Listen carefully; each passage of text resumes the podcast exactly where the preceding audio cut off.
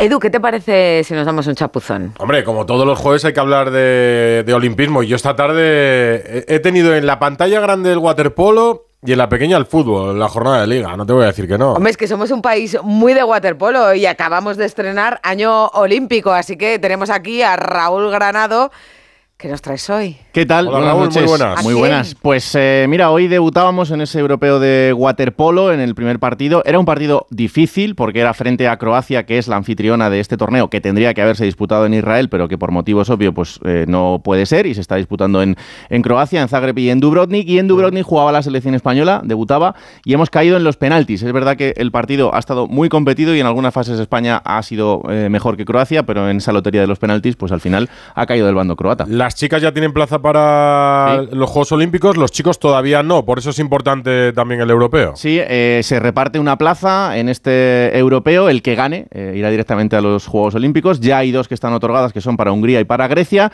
pero si no ganamos, pues tendremos otra oportunidad más porque se tiene que disputar otra vez el Mundial en el mes de febrero y ahí habrá cuatro plazas más. Así que yo creo que el seleccionador no estará contento con el resultado, pero igual con las sensaciones un poquito más. Pues vamos a preguntárselo, ¿no? David Martín, seleccionador, muy buenas. Hola, buenas noches. Asimilada ya la derrota, ¿cuál es la conclusión? Bueno, a ver, creo que ha sido un partido muy duro. Para ser un primer partido de campeonato físicamente ha sido muy exigente. Croacia en su casa aprieta mucho y bueno, creo que tenemos cosas que mejorar, pero el campeonato es largo, estamos en la primera fase, es muy importante llegar a la segunda fase, a los cuartos eh, bien y creo que, lo conseguiremos. Eh, es un campeonato en el que hay que decir que el formato ha cambiado y esto también es importante, sobre todo para esa segunda fase, pero es clave eh, quedar primero o segundo en, en, el grupo para saltarnos una ronda. Sí, a ver, es un campeonato diferente, los tres primeros partidos van a ser muy duros porque los rivales son muy exigentes y quedar de los dos primeros pues te ahorras los octavos de final y es un día más de descanso, ¿no? Pero bueno, eh, como siempre digo, la clave es llegar a segunda fase bien. A veces el partido de octavos te da para coger ritmo y otras veces te, te, lo quita, ¿no? Por lo tanto, creo que tenemos que ir partido a partido. Hoy ha sido un partido duro, creo que por momentos lo hemos dominado, por otros momentos hemos sido dominados. Y al final el empate nos ha dado los penaltis y no creo que sea lotería, ellos han estado más acertados. Pero como te digo, hay que levantarse ya, pensar en el siguiente partido que también será, será complicado. Eh, mister, eh, bueno, David Martín llegó al cargo en el 2016, España no ganaba una medalla desde el 2009 y desde 2018 y hasta ahora hemos ganado cada año una medalla, eh, haya sido en europeo, en mundial, eh, solo ha fallado en esos Juegos Olímpicos donde nos quedamos cuartos en un partido que también fue durísimo. ¿Qué ha cambiado mentalmente en este grupo para que esta generación vaya a estar a la altura de, las leyendas del, waterpolo masculino? Bueno, yo creo que hay dos factores. Uno primero que tenemos talento, era una generación joven que venía con talento, lo que pasa es que no tenía experiencia y poco a poco se han ido asentando y luego trabajo, ¿no? Creo que es una selección que trabaja mucho.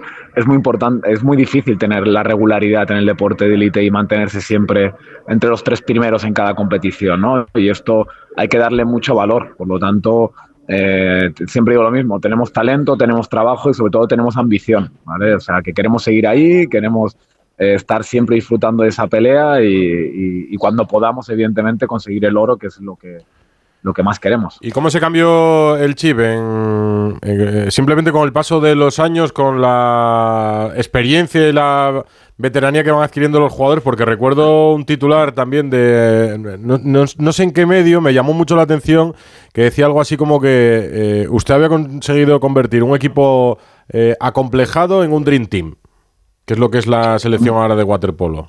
Bueno, a ver, no sé si un Dream Team, pero sí que es cierto que llevaba, era una selección que llevaba 10 años sin pasar de los cuartos de final. O sea, era una Esa selección blanda. Mental. No, no, no, no, no considero que, que, fuera blanda, sino a veces también un poquito pues la, la calidad y, y, y, saber afrontar los momentos, ¿vale? Eh, yo creo que era una selección que los cuartos de final pues era esta barrera psicológica que no éramos capaces de romper.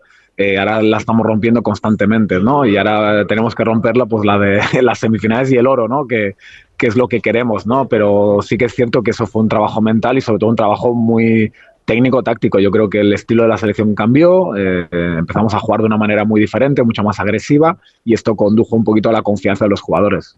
Fue un, un conglomerado de, de, de cosas que cambiaron técnicamente, tácticamente y de mentalidad que al final nos nos hicieron ver que íbamos en el camino correcto.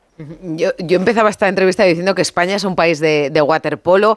Eh, yo creo que hay muchas generaciones ¿no? que, nos enamoramos de este deporte con aquella plata en el año 92, con aquel equipo además de jugadores eh, tan carismáticos. Eh, no sé si vosotros eh, sentís también que, el waterpolo es un deporte especial en España. Sobre todo, ya sé que nos podrás tirar de las orejas, que, los periodistas hablamos poco de, de, algunos deportes hasta que no llegan los Juegos Olímpicos, ¿no? Pero, pero ¿lo sentís así?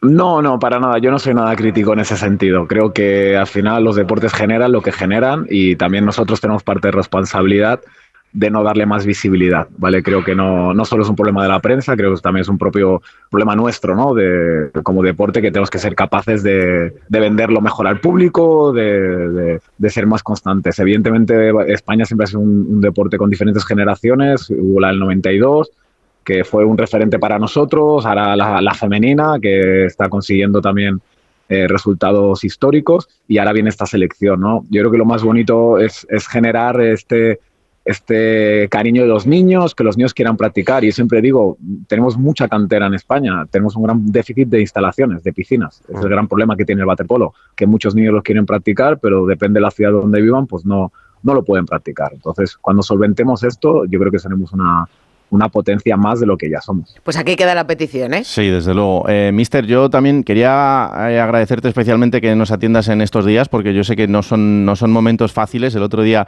eh, hace solo tres días, contabas en, tus redes sociales el, fallecimiento de, tu madre a causa de la ELA. sigue siendo muy importante que esa ley salga adelante y todo el trabajo que, estáis haciendo los, los familiares y, los amigos de los pacientes.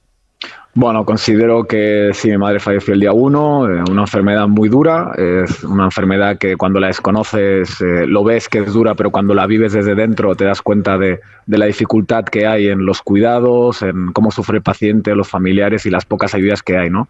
Y sí, sí que me gustaría aprovechar el momento importante que, que se le dé visibilidad a esta enfermedad, que existe y que se desbloquee esta ley, porque creo que las familias lo, lo, lo, necesitan. Creo que hay familias que, que, no se lo pueden permitir el cuidar a sus familiares. ¿vale? Nosotros hemos tenido la suerte de ser tres hermanos y de poder hacerlo con nuestra madre, pero hay familias que no lo pueden hacer. Por lo tanto, eh, aprovecho que estoy aquí para, para, hacer esta petición. Lo pedimos muchas veces y lo seguiremos pidiendo. David Martín, seleccionador. y, que, por ella también ¿no? llegue, llegue ese triunfo también en el europeo ahora. Un abrazo y mucha suerte en el campeonato. Muchas gracias a vosotros. Buenas noches. Un abrazo. Hasta luego. Chao.